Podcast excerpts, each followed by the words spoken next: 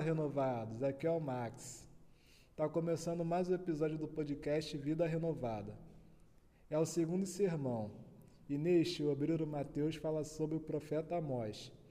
Que Deus vai falar aos nossos corações através dessa palavra e que possamos usufruir das bênçãos ministradas. No ar. E dando sequência aqui ao nosso estudo sobre os profetas menores, a gente chega em Amós. E o livro de Amós, ele fala sobre justiça, adoração e propósito. E eu queria que a gente pensasse um pouco sobre isso nessa noite. O livro de Amós é um livro que tem nove capítulos. Amós, o significado do nome dele é carregador de fardos, aquele que carrega fardos. E é muito interessante ver a história de Amós. Ele foi um cara que pregou é, por uma nação que precisava ouvir sobre justiça, precisava ouvir sobre adoração, e a história de vida de Amós ensina muito sobre o propósito. Então vamos abrir lá em Amós 7, do capítulo do verso 7 em diante. Ele me mostrou ainda isso. Aí a gente faz um parênteses, quem ele e o que ainda, né? O capítulo 7, Amós está recebendo três visões da parte de Deus de coisas que Deus estava planejando para executar em Israel. Basicamente, a mensagem de Amós é uma mensagem de juízo, é uma mensagem de que o povo será castigado pelas atitudes que fizerem. A gente sempre vê, e a gente viu na semana passada na EBD, que Deus ele é um Deus de amor. Mas existe um limite, existe um momento onde aquilo que a gente quer, quando o nosso coração é tão endurecido a ponto de não querer fazer a vontade de Deus, Deus não vai nos obrigar a fazer a vontade dele. E mais, ele vai permitir que nós colhamos o fruto daquilo que nós estamos plantando. Então Israel, e principalmente o reino do norte, precisava ouvir essa palavra de juízo. Para quê? Para que fosse castigado? Não, para que houvesse mudança. Quando Deus ele nos coloca numa situação de juízo, é para que haja mudança. E Deus dá no capítulo 7 duas visões. E nessas duas visões, o profeta Amós, ele ora pela nação. E Deus fala assim: "Olha, eu me arrependi. Eu volto atrás e não farei mais isso com o povo." Mas aí na terceira visão, ele, e aí é o Senhor, mostrou ainda isso, que é mais uma visão. O Senhor, com um prumo na mão, estava junto a um muro, construído no rigor do prumo. E o Senhor me perguntou: O que você está vendo, Amós? Um prumo, respondi.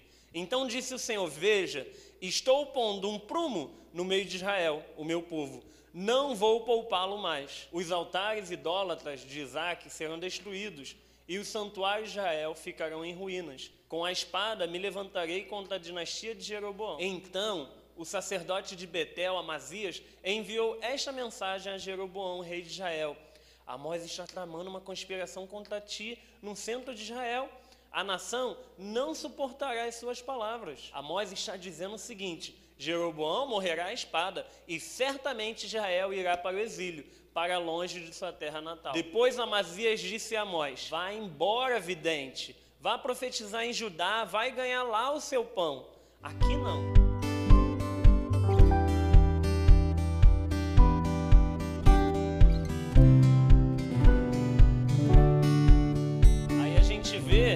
Reação do profeta, do sacerdote de Betel, em relação à atitude que Amós estava tendo. Né? Amós ele foi muito peculiar na, na sua história de profeta. Era muito comum naquele período histórico de, de Israel que o profeta ele fazer, fizesse parte de uma escola de profetas, ou que ao menos a sua família fosse uma linhagem de profetas. Mas a gente sabe que ele não era nada disso, né? Amós ele fala assim: Olha, eu não sou profeta, não sou de escola de profeta, eu sou só um pastor que cuido do meu gado. Mas posso falar uma coisa? Deus falou comigo: vem levar essa mensagem para o povo. E aqui estou eu. É o que ele responde para Amazias, depois aqui do, no decorrer do capítulo 7. E aí a gente vê que ele ele está levando essa palavra, o prumo, né? O prumo é algo para dar retidão, né? Então ele está levando essa palavra de que Deus vai colocar o prumo sobre Israel, de que Deus vai passar o cerol fino, né? Se fosse aqui no Borel é, falando essa visão. Vai passar o cerol fininho, não vai ficar nada. E quando o sacerdote, o líder religioso de Betel, ouve isso, qual é a reação dele? Oh, Deus está cobrando da gente, nós temos que mudar, não. Oh, fica quietinho. Aqui, como que ele fala para o rei? Olha, ele está incitando o povo. O povo não vai suportar a sua palavra. O povo não vai suportar a sua palavra. Ele está se colocando no, em que lugar? Em que o povo não pode ser confrontado. Não vamos confrontar o povo, porque o povo não vai gostar dessas palavras. E aí o que ele fala para Amós lá no verso 12? Vai embora. Vai embora, vai pregar lá, lá em Judá, no Reino do Sul. Aqui não, nós não queremos que você pregue. E aí a gente, eu separei uma série de versículos mostrando como estava a situação com a justiça de Israel a justiça estava muito precária. Os pobres estavam sendo completamente oprimidos, os ricos mais ricos, os pobres mais pobres, coisa bem incomum, né? Será que a gente tem alguma referência disso aqui no Brasil, no Rio de Janeiro, dessa sociedade muito injusta na qual os pobres só sofrem cada vez mais e os ricos são cada vez mais poderosos, né? É Amós 2, verso 6, do 6 ao 8. Assim diz o Senhor: por três transgressões de Israel e ainda por mais quatro, não anularei o castigo. Vendem por prata o justo, e por um par de sandálias o pobre. Pisam na cabeça dos necessitados, como pisam o pó da terra, e negam justiça ao oprimido. Pai e filho possuem a mesma mulher, e assim profanam o meu santo nome. Inclinam-se diante de qualquer altar com roupas tomadas como penhor. No templo de seu Deus, bebem vinho recebido como multa. Então a gente vê a situação de Israel. E agora no verso no capítulo 3, no verso 15, derrubarei a casa de inverno junto com a casa de verão. As casas enfeitadas de marfim serão destruídas e as mansões desaparecerão. Então Deus estava dizendo: olha, vocês têm muito, mas isso não vai sobrar nada, porque tudo isso aí foi construído com dinheiro sujo, um dinheiro de maldade com, aqui, com o povo. Agora, capítulo 4, verso 1. Ouçam essas palavras, vocês, vacas de Bazã, que estão no monte de Samaria. Vocês que oprimem os pobres e esmagam os necessitados, dizem aos senhores dele: tragam bebidas e vamos beber. Aí vamos lá para o capítulo 6, verso 8. O Senhor, o soberano, jurou por si mesmo: Assim declara o Senhor, o Deus dos exércitos: Eu detesto o orgulho de Jacó e odeio seus palácios. Entregarei a cidade e tudo que nela existe. Então, o sistema religioso estava vivendo uma situação muito complicada. O sistema judicial, né, se, se a gente pode classificar, estava vivendo um período onde eles colocavam tudo, o pobre só sofria. E o povo de Deus, o povo de Israel, eles é, cresceram, né? foi um povo que foi fundado, pautado em quê? Nas leis de Deus. E a lei de Deus é muito clara que eles deviam se tratar como familiares, eles deviam se tratar como bem. Até aquele que, por, por via de dívida, precisaria ser escravo de alguém como forma de pagar a dívida. Existia um, um limite para aquilo. Existia um ano em que aquela escravidão ia acabar, porque Deus não queria que eles se tratassem como os outros povos viviam. Queria que eles demonstrassem a, o diferencial que é ser o povo de Deus. Mas eles estavam sendo o povo de Deus? Não. Talvez até pior do que alguns outros povos que, que por ali andavam. Aí a gente vai lá no capítulo 4, verso 2 o Senhor, o soberano, jurou pela sua santidade. Certamente chegará o tempo em que vocês serão levados como, com ganchos e os últimos de vocês com anzóis. Então Deus estava profetizando aquilo que a gente, conhecendo já a história de Israel, sabe que, o que aconteceu, né? O exílio de Israel. É, e é engraçado porque o mesmo Deus que deu a terra prometida, o mesmo Deus que deu todo aquele lugar para eles poderem habitar, foi o mesmo Deus que retirou eles de lá. Foi o mesmo Deus que sentenciou o exílio, sentenciou o castigo, e assim eles perderam a terra que era deles. Por quê? Porque eles não estavam agindo com justiça. O que Amós vem declarar: olha como está a justiça de vocês. A justiça está toda errada, não está agindo de acordo com a vontade de Deus. A gente vai lá ainda no capítulo 4, no verso 11. Destruí algumas de suas cidades, como destruí Sodoma e Gomorra. Ficaram como um tição tirado do fogo, e mesmo assim vocês não se voltaram para mim, declara o Senhor. Então a gente vê que Deus, ele veio constantemente mostrando o povo. Foi com falta d'água, foi com falta disso, foi diversas maneiras que Deus tem às vezes de chacoalhar nossa vida, sabe? De tirar alguma coisa, deixar alguma coisa para que a gente possa se atentar para aquilo que nós estamos fazendo. Às vezes a gente vive a nossa vida toda, o nosso mês inteiro cheio de problema, e a gente não para para pensar por que será que tanto um problema? Eu resolvo um problema, vem mais cinco. E eu resolvo um dos cinco, vem mais cinco. Mas alguma coisa. Não, eu não estou dizendo, eu não gosto nada dessa ideia de que tem de que tudo que acontece na sua vida é um motivo e todo o, toda dificuldade ela tem uma coisa e por trás dessa dificuldade Deus está trabalhando uma coisa que está trabalhando outra coisa. Sabe esse negócio de que parece que tudo está girando em torno do seu bem?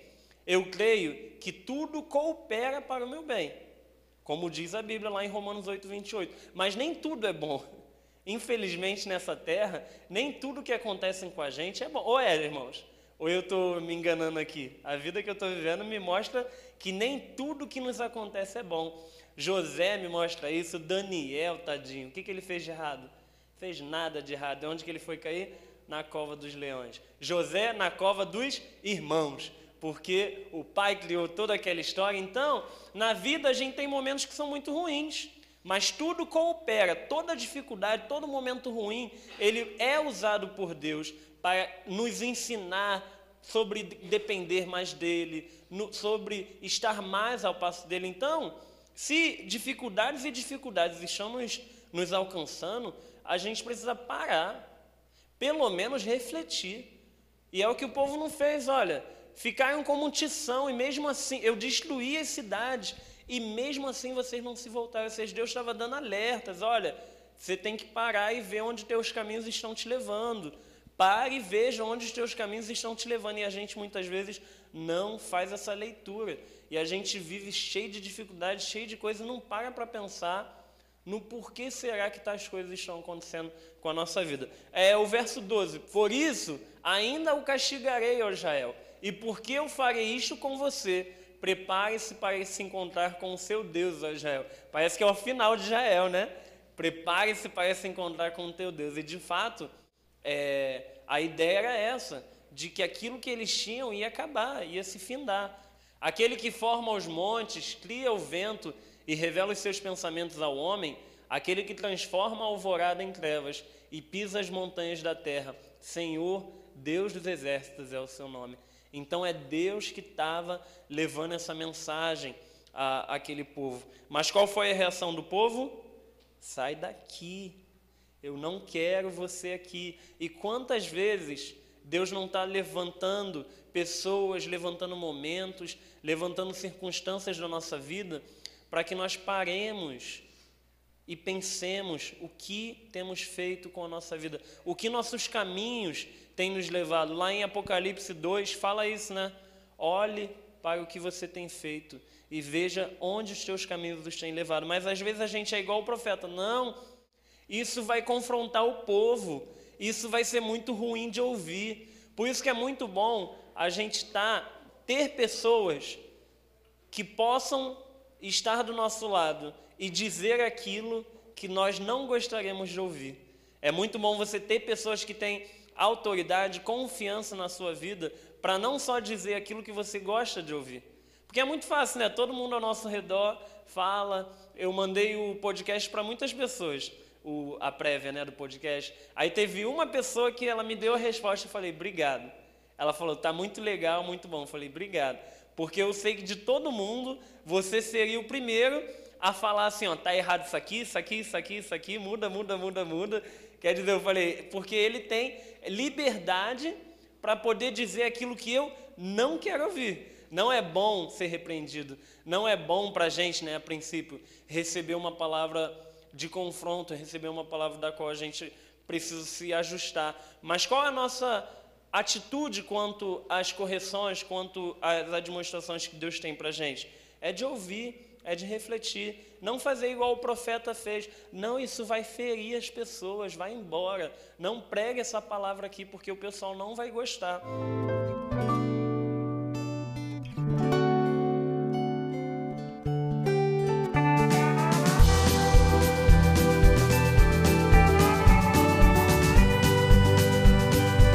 Essas pregações sobre os profetas menores, a gente está fazendo baseado em um livro que eu esqueci o nome, de colocar aqui, mas o autor fala assim, ó, eles faziam sacrifícios e davam publicidade aos seus atos religiosos. No fim, o culto não era para Deus, mas para eles.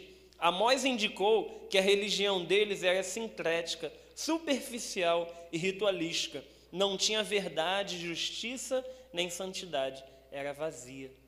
A religião daquele povo era vazia. O que, que significa que era vazia? Significa que a sinagoga estava vazia no sábado? Quem dera fosse. Significa que a sinagoga estava cheia de gente que só estava ali para fazer a coisa certa, para dizer que faz a coisa certa, mas o coração estava onde?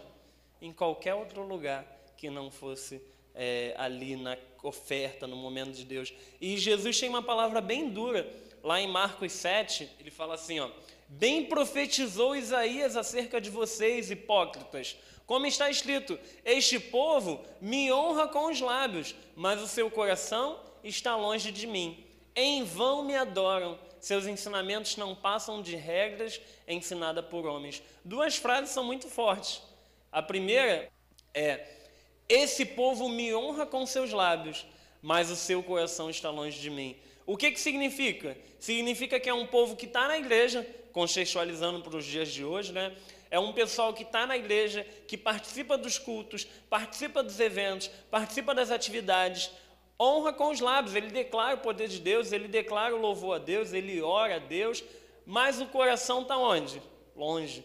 O coração está distante. Isso é uma religião vazia. É uma religião onde é puramente. Isso é de fato a religião, né?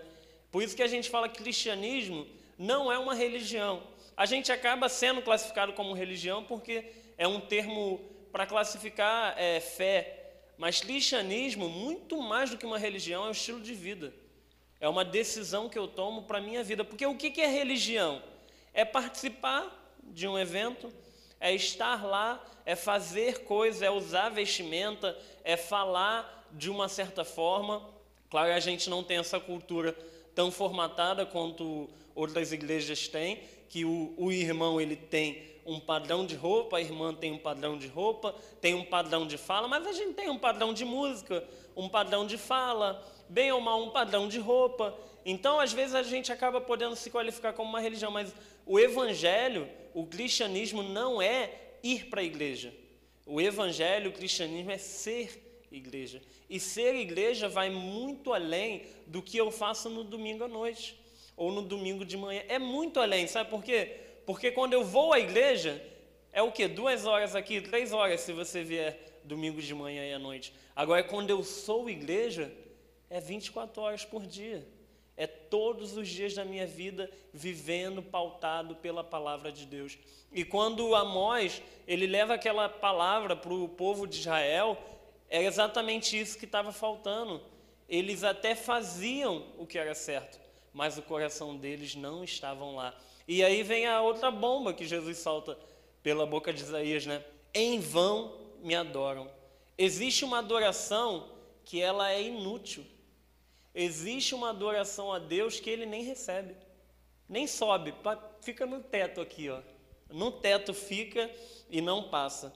E eu acho muito interessante uma, uma explicação que o pastor Luciano Subirá tem sobre esse versículo em Vão Me Adoram, sobre formas que Satanás tem para tentar fazer com que a nossa adoração seja em vão, para tornar a nossa adoração algo fútil, algo que não chega. Porque uma vez que a gente veio para a igreja, já vamos dizer que uma, uma etapa foi vencida, né? A gente vai adorar, a gente vai estar tá aqui, a gente vai estar tá aqui para louvar. Então Satanás ele vai tentar de toda forma. Se não conseguiu impedir você de vir para o culto, ele vai querer impedir de que o culto seja realizado.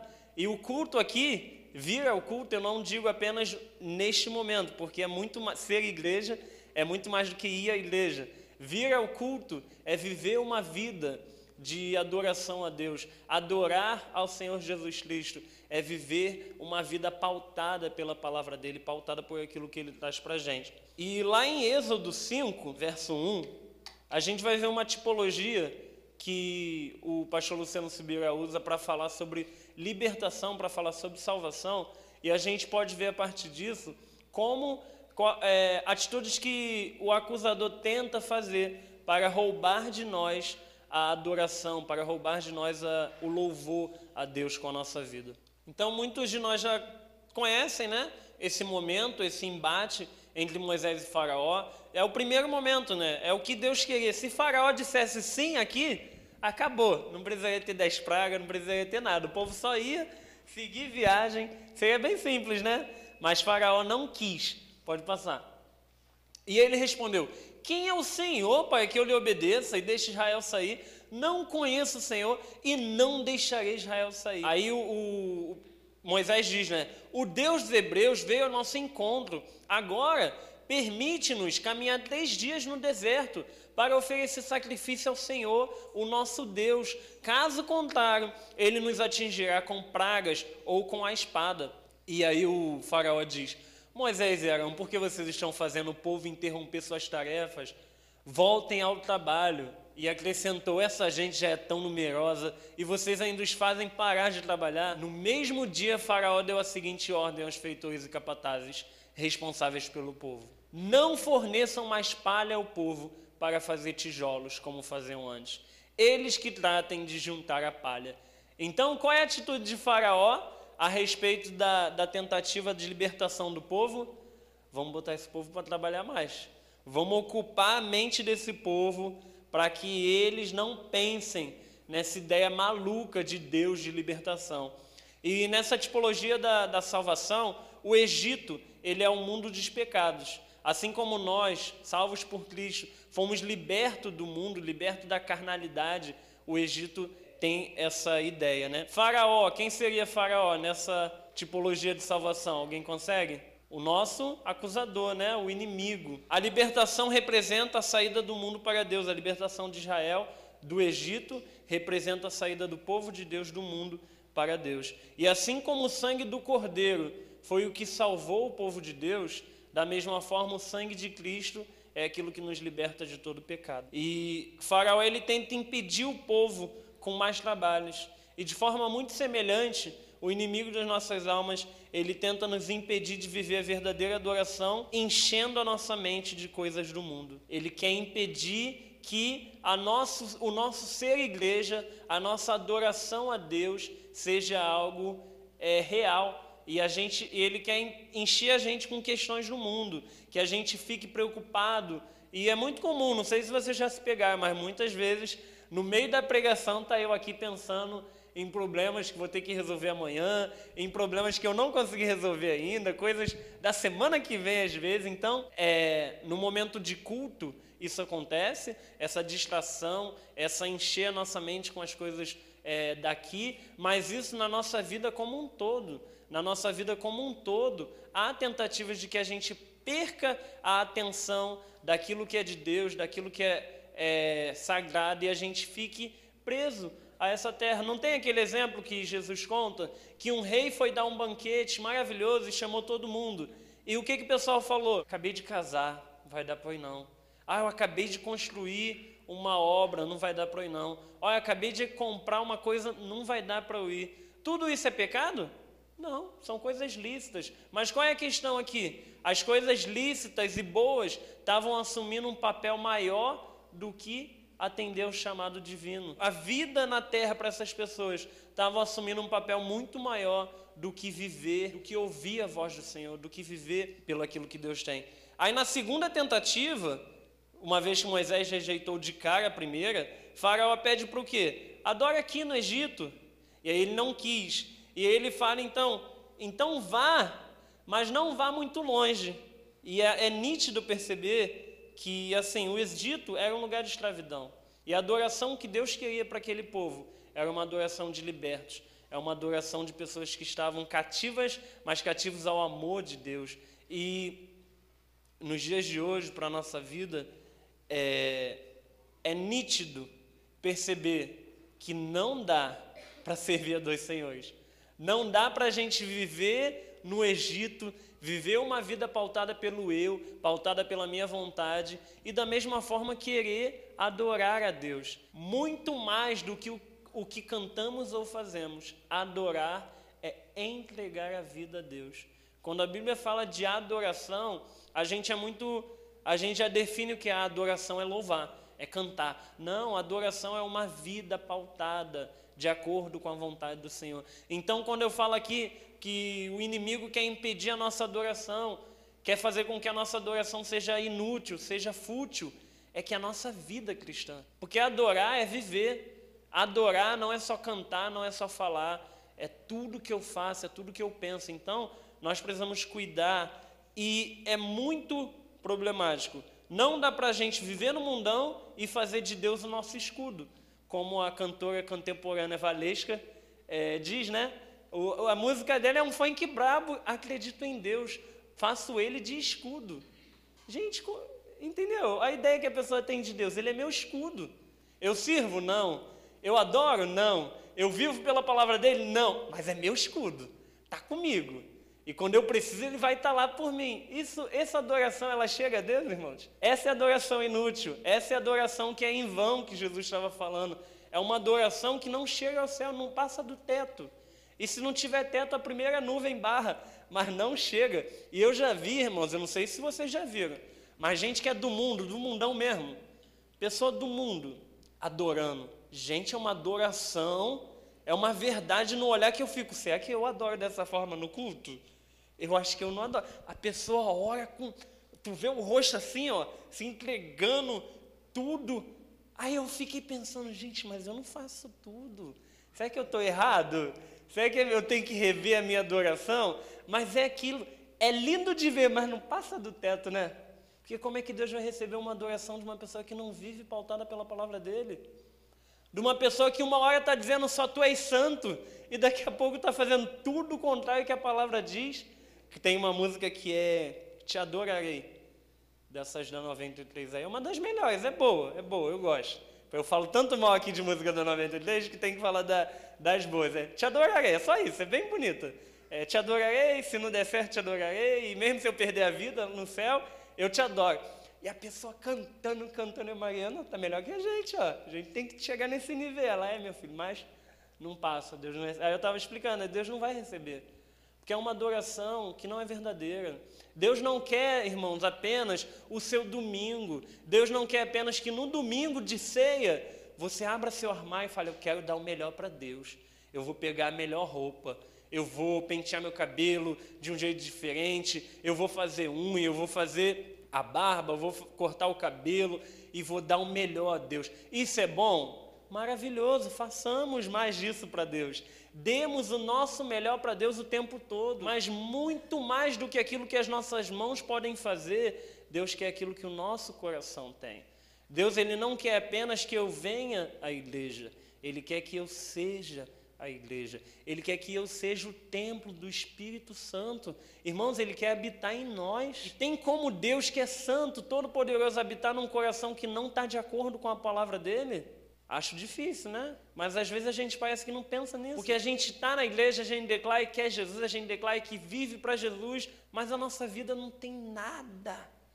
Não tem nada de acordo com a palavra. E muitas vezes a gente sabe que a gente está errando. Muitas vezes a gente sabe que a gente está fazendo algo que não é da vontade de Deus. E nós precisamos retornar. Lá em Apocalipse 2 é uma meus, das minhas cartas preferidas de todas as sete igrejas Jesus fala: olha, volte, volte, olhe para trás, olha onde teus caminhos os levaram e volte ao primeiro amor, regrida, pense, pare, reflita. O que aconteceu? Onde está aquele ardor? Onde está aquele amor pela minha palavra?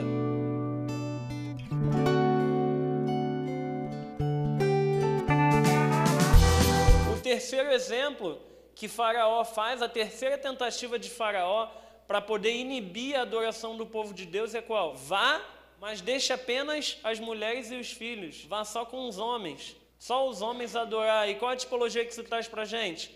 Impedir a adoração em família. Impedir que nós oremos por aqueles da nossa casa que ainda não servem a Deus.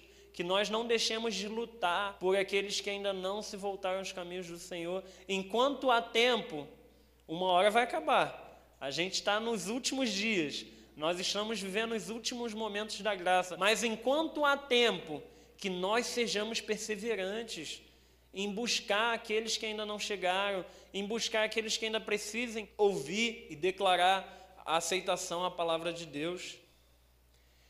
A gente viu que Amós, ele teve essa visão do prumo. E aí, o sacerdote falou: Olha, não, não profetiza isso aqui não, porque o pessoal não vai gostar. Ninguém quer, quer ser confrontado aqui, não. Vai pregar lá em Judá, vai, vai pregar em outro lugar, porque aqui a gente não quer ouvir. A gente não quer ouvir sobre isso, a gente não vai mudar, está tudo bem como está. Não vem falando sobre juízo, não vem falando que o pessoal precisa mudar, não, porque a gente não quer ouvir, tá bom? E aí a resposta, e aí a continuação, né, dessa, desse enxotando Amós, né? Não profetize em Betel, porque esse é o santuário do rei e do templo do reino. É o santuário de quem, irmãos? Do rei. Ué, não é de Deus, não? Você vê como a situação estava precária? como a adoração estava numa situação muito complicada, porque Deus precisou agir com aquela palavra de juízo. E aí Amós responde. Eu amo essa resposta de Amós. Olha, eu não sou profeta, eu não pertenço a nenhum grupo de profetas, apenas cuido do gado e faço colheita de figos silvestres. Mas o Senhor me tirou do serviço junto ao rebanho e me disse: Vá profetizar a Israel o meu povo. Agora ouça então a palavra do Senhor. Você diz: Não profetize contra Israel e pare de pregar contra a descendência de Isaac. Mas o Senhor lhe diz: Sua mulher se tornará prostituta nessa cidade, e os seus filhos e suas filhas morrerão à espada. Suas terras serão loteadas, e você mesmo morrerá numa terra pagã. E Israel certamente irá para o exílio, para longe da sua terra natal. Coragem de Amós, né? de entregar uma mensagem dessa, depois está sendo expulso, mas peraí, deixa eu falar o que, que vai acontecer com vocês. Vai tudo acabar, vai tudo por água abaixo, porque o limite da bondade do Senhor para um povo que constantemente se recusa a mudar, se recusa a ouvir, tem o seu fim. Eu tinha pensado em botar o título dessa pregação como Amós, gente como a gente humano como nós, trabalhador. É engraçado que Amós, ele, é, ele era, cuidava de gado, né? Mas a colheita silvestre era num período em que a temporada de gado não era tão boa, e eles iam para, eles ficavam nas montanhas, e aí eles desciam das montanhas, e para poder continuar cuidando do gado, ele assumiu o trabalho de trabalhar com figo silvestre, para poder ali estar tá junto, continuar fazendo o trabalho dele. Então dá para dizer que Amós era uma pessoa rica, é uma pessoa de, de, Eu acho que não, né? Para ter que ter dois empregos, quando a esposa de Amós podia falar, né? Igual a Rochelle, eu não preciso disso. Meu marido tem dois empregos, eu vou sair daqui. Então Amós ele trabalhava bastante, provavelmente não era, certamente não era um dos que se beneficiavam com toda a irregularidade social que estava rolando lá em Israel. E eu fiquei muito pensativo sobre a resposta de Amós, que ele fala assim: Olha, eu não sou profeta, Deus que me chamou. Pode passar para o 15, Max? Eu fiquei pensando nessa frase, mas o Senhor me tirou do serviço junto ao rebanho. E eu estava lembrando sobre o último culto das Déboras, foi sobre propósito, né? Foi sobre o que, qual o meu propósito, né? Se eu não me engano, o tema. E eu queria pensar em três coisas, é, três pontos de vista sobre o propósito Igual a Tia lá falando, né? Sobre o propósito é, da nossa vida. Qual o meu propósito? Eita, Jesus, é uma dúvida que a gente faz. E eu participei do culto das Déboras, mas ainda dá para fazer essa pergunta. Porque é um negócio que fica, né, inculca na nossa cabeça. Qual o meu propósito? O que, que Deus me chamou para fazer? E eu queria ler um, um trecho do livro, O Deus que Destrói Sonhos. Ó, título bombástico, né? Do, Bibo, do Rodrigo Bibo. Ele é o autor do. Ele é o líder né, do podcast que eu mais ouço, vivo falando aqui, é Bibotalk. O podcast que me apresentou o mundo do podcast. É, então é muito legal poder comprar o livro dele, ver o ministério dele crescendo. Certamente está abençoando muita gente. É, e aí ele fala assim, ó, nesse livro, ele está pontuando contra uma ideia muito comum de que ser cristão é ter seus sonhos realizados por Deus e, no mínimo, isso é incompleto, né, irmãos? Que ainda que Deus sim realize desejo no nosso coração, a vida cristã não é sobre nós. A vida cristã não é sobre o que eu quero, o que eu desejo, o que eu almejo, é sobre Deus. Tem uma música muito linda do Ministério Zoe que fala: Não, nunca foi sobre nós, é tudo sobre você, tudo para você, Jesus. Então, a vida cristã, por isso que o título é assim: O Deus que destrói sonhos. Ele destrói o meu sonho, ele destrói a minha, é, a minha inspiração carnal para me dar o sonho dele para mim. E os sonhos de Deus são muito melhores do que aquilo que a gente tem. E aí ele fala assim, ó, outro aspecto que tem dificultado, dificultado a compreensão simples do chamado de todo crente ao caminho da fé e obediência à palavra revelada é a glamorização do propósito. Somos levados a crer que Deus tem algo especial, único para nós. Ouvimos histórias de sucesso e de como as pessoas ouviram a voz de Deus, levando-as para fazer isso ou aquilo. Jovens e adolescentes andam ansiosos, esperando essa voz, para descobrir o seu propósito de vida. Também conheci pessoas de meia idade, frustradas, por não conseguirem achar, por não acharem que sua vida foi tão significativa assim. E aí ele continua em outro momento. Eu já disse acima e repito: sucesso e público não serão acima de todos. Talvez você seja um peregrino desconhecido caminhando por essa terra, mas seja um desconhecido para a glória de Deus. Não ser famoso e não ter um grande público ou uma grande audiência não significa que você esteja sem propósito. Propósito não tem nada a ver com isso. Entenda, por favor, não fique esperando uma voz do alto dizer qual é o seu propósito. Ele já disse, apenas obedeça. Por isso, levante-se e caminhe. Não fique esperando um propósito para caminhar, porque você descobre o propósito na caminhada. E descobrir o propósito na caminhada é entender que o propósito é o caminho. O que isso quer dizer? Significa que o propósito final de todo cristão é qual? Obedecer a Deus servir a Deus, louvar a Deus com a nossa vida. E como que a gente descobre? Fazendo, louvando, vivendo. E como que eu faço isso? Aí a gente viu, no, no grupo das Déboras falou, quando Deus chama Abraão, o que, que ele fala para Abraão? Vá para uma terra onde que eu te mostrarei. Ele mostra a terra? Abraão sabia onde era, mas ele sabia quem sabia? Então ele estava no lugar certo. Às vezes a gente quer ficar, a gente está sentado e a gente quer descobrir o meu propósito. E quando eu descobrir o meu propósito, eu vou levantar. Quando eu descobrir o que Deus quer de mim, eu vou agir. Não, mas quando eu souber. E aí você fica sentado e vai descobrir, sabe quando? Nunca. Porque o propósito não é uma voz que vem, você é ministério de dança. Não. Claro que há exceções, assim como toda regra no, na nossa língua portuguesa. Há exceções, há momentos em que Deus fala audivelmente para alguém. Mas vamos dizer, para todo mundo isso é uma regra? Eu acho que não, né? Acho que isso é mais uma exceção do que uma regra. Deus diz para algumas pessoas: Eu quero que você trabalhe com isso, eu quero que você viva para isso. Mas para a maioria de nós, nós vamos descobrindo. E como que nós vamos descobrindo? Atendendo aos pequenos chamados. Me corrijam se eu estiver errado, mas a ideia que o, o, o Congresso das Deboas trouxe é que propósito é uma coisa que me move. Chamado é onde eu estou no momento. O propósito é servir a Deus com a minha vida. Qual o meu maior propósito de vida? Louvar a Deus com o meu ser, com todo o meu entendimento, com toda a minha força. E como eu vou fazer isso? Com chamado. O que, que a igreja está precisando? Olha, quando eu estava aqui na igreja aos meus 12, 13 anos, a igreja estava precisando de alguém para ficar no computador. E o Max falou: Mateus, quer ficar? Eu falei: Olha, eu gosto de computador. A igreja está precisando? Não acho que vai ser algo ruim para mim. Bora. Max me ensinou, aprendi. Max teve que por, por outros compromissos, não pôde continuar na, na, na multimídia. Eu fiquei. Aí Robson estava por ali. Robson, tá precisando, só tem eu. É algo bom para você? Vai ser muito ruim estar aqui? Não, aprendeu. Robson está lá. Daqui a pouco o Max volta. Eu ensino ele, porque mudou a, a, os programas todos.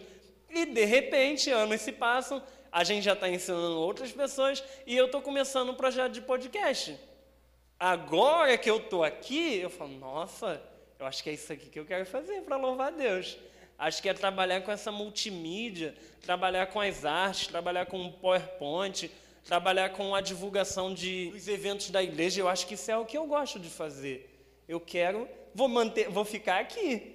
Eu acho que esse é o meu propósito. Será que esse é o meu propósito pessoal e de Mateus? Levar a palavra de Deus fazer a palavra de Deus conhecida? Tenho para mim que é. João 8,32 é o que me move. E conhecereis a verdade, e a verdade vos libertará.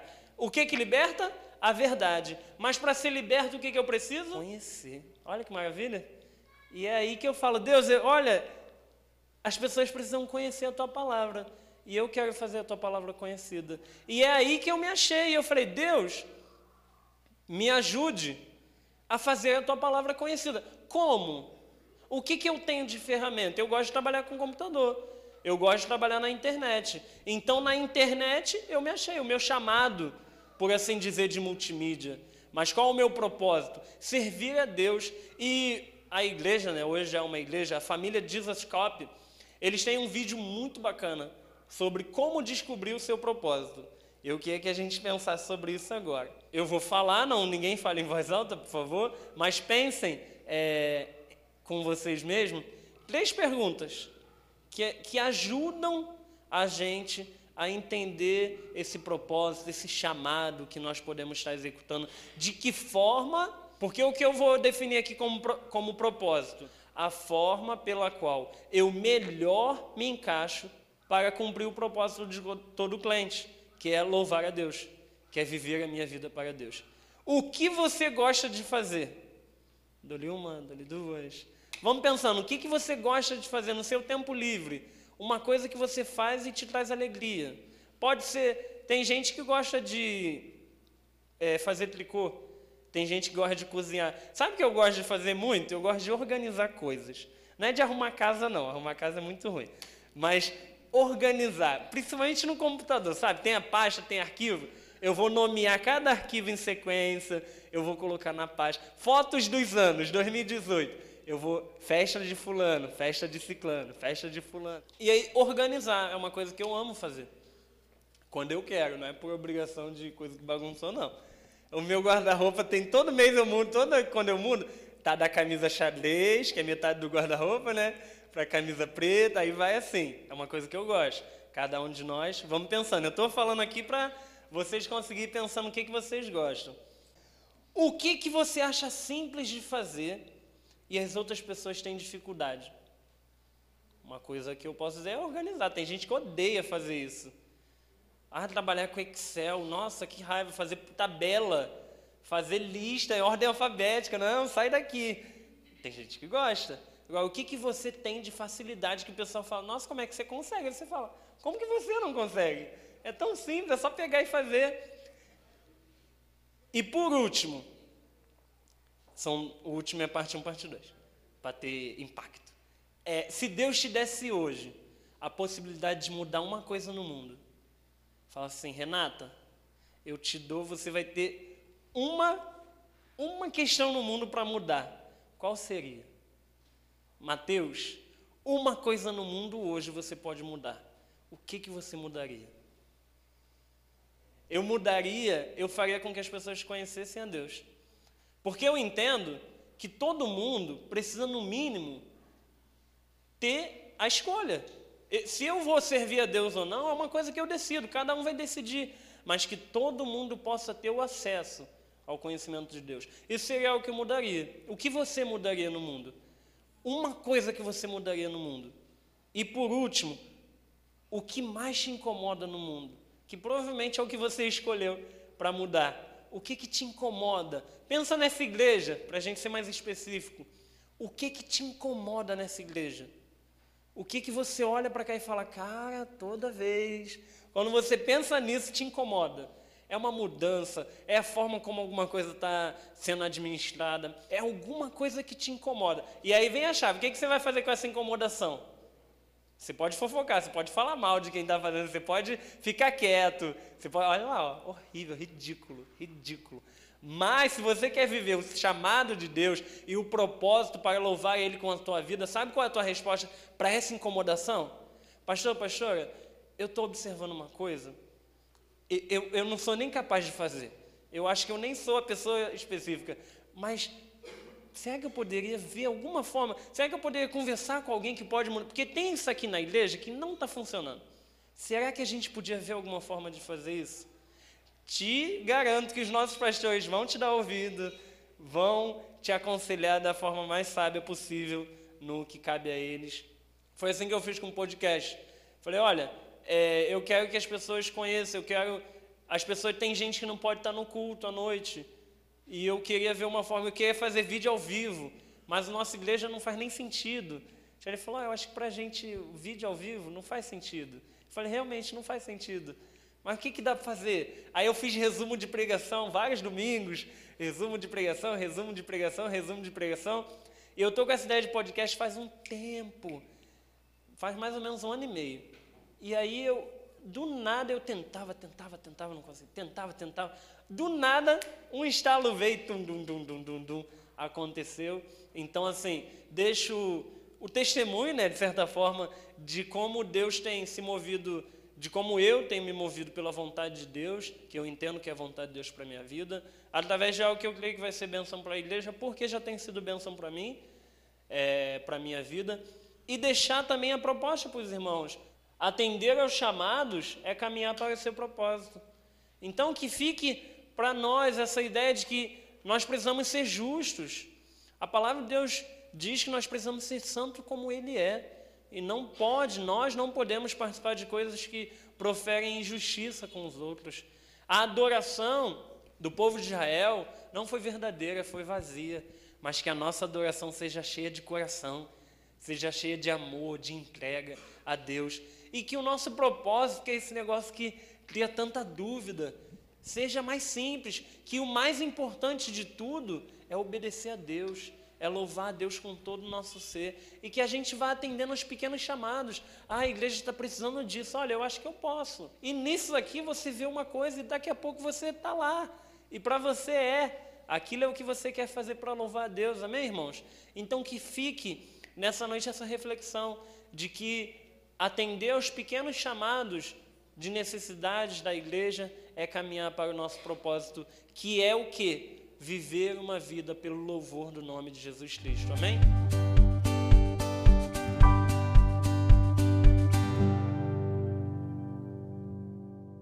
Este podcast foi editado pela equipe multimídia da Igreja Cristã Vida Renovada.